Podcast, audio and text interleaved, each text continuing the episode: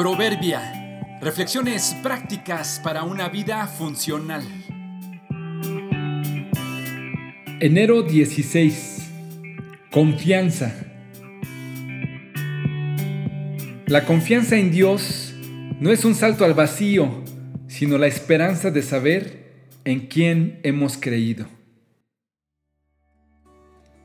Una excelente amiga que está en la plenitud de su vida Recientemente, regresando de un viaje donde estuvo con sus hijas y sus nietos, me platicó sobre el profundo amor que tiene por ellos y lo difícil que le resulta cuando debe despedirse de los que están lejos. Me comentó que hace poco a uno de sus nietos, un niño pequeño, se le murió su gato. Más bien dicho, unos perros salvajes lo atacaron y lo mataron. Como sucede con todos los niños que aman a sus mascotas, sufrió mucho por esta pérdida. Sus padres hicieron todo lo posible por consolarlo y cuidarlo. En esta crisis el niño anhelaba que su abuela estuviera a su lado, solo que ella, nuestra amiga, vive en otra ciudad a varias horas de distancia.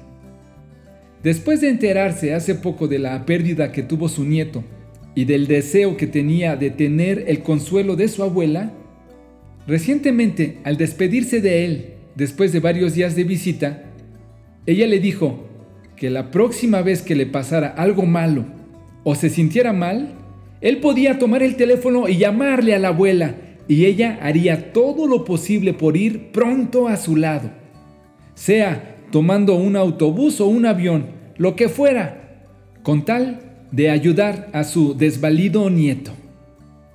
Supongo que nuestra amiga sería capaz de hacer eso que prometió, pero hizo esa afirmación precisamente para afirmar a su nieto y expresarle cuánto lo ama. Esa actitud de amor y condescendencia de nuestra amiga me hizo pensar en el profundo amor y consuelo que podemos tener de parte de Dios.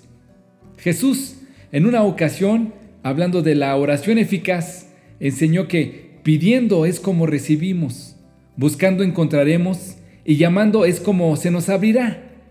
Instaba al grupo que lo oía a poner su confianza en Dios, no como un salto a ciegas al vacío, sino con esa confianza que tiene un nieto en su abuela, o un hijo pequeño en su padre que lo pone sobre una mesa y le pide que salte, se lanzará y pedirá su ayuda, sabiendo que antes de que algo malo pase, lo tomará en sus brazos. Ustedes, los que son padres, si sus hijos les piden un pedazo de pan, ¿acaso les dan una piedra en su lugar?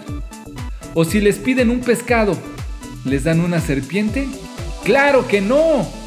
Así que si ustedes, gente pecadora, saben dar buenos regalos a sus hijos, ¿cuánto más su Padre Celestial dará buenos regalos a quienes le pidan? Mateo 7, 9 al 11.